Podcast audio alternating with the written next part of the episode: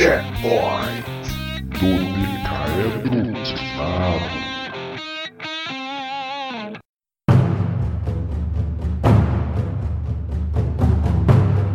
Olá, eu sou o Thiago P e a dica que trago hoje é para você que torce o nariz quando alguém te recomenda séries ou filmes desenvolvidos aqui no Brasil.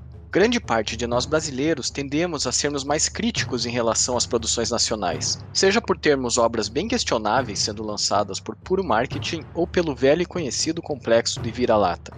Porém, basta abrir um pouco a mente e analisar de forma menos passional algumas das produções e poderemos ver como tem coisa de qualidade sendo criada na nossa terrinha.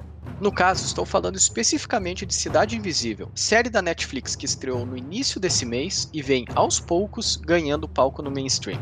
A Netflix tem apostado bastante em produções fora do mercado da língua inglesa, e não sei se faz parte de alguma estratégia de marketing ou se o custo é mais viável para eles, mas o fato é que sem ela não teríamos conhecimento de obras que foram amplamente elogiadas e consumidas mundo afora, como La Casa de Papel, Dark, O Poço, Ragnarok, Equinox e Lupin.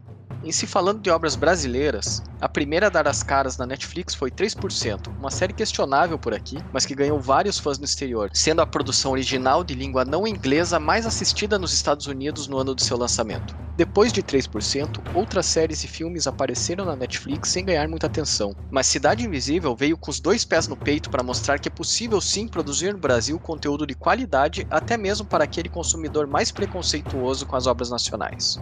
Cidade Invisível pode ser, de forma bem superficial, definida como um Deuses Americanos Tupiniquim, uma obra de fantasia contemporânea que traz para os dias de hoje toda a mística envolta ao nosso tão subestimado folclore nacional.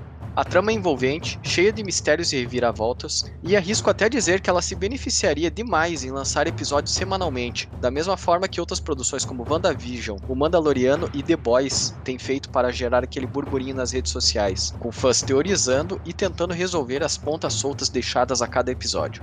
Duas das coisas que mais me chamaram a atenção.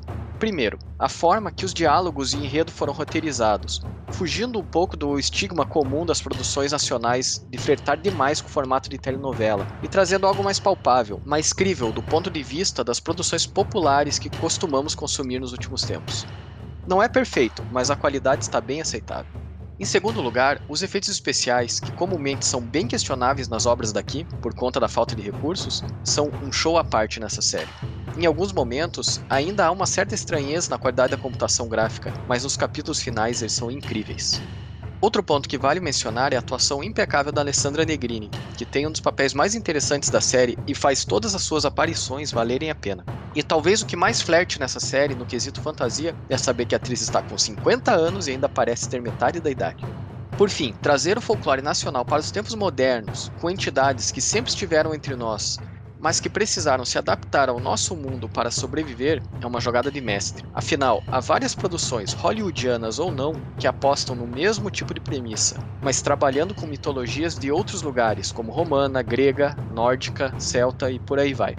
Nosso folclore é riquíssimo, mas pouco difundido, principalmente do sudeste para baixo. É uma forma inteligente de apresentar a quem não conhece e também reforçar as memórias de quem cresceu com as histórias de Monteiro Lobato e afins torço para que seja o início de mais produções de fantasia voltadas à nossa cultura, pois Cidade Invisível não perde em nada se comparado às outras produções estrangeiras de sucesso que comentei anteriormente.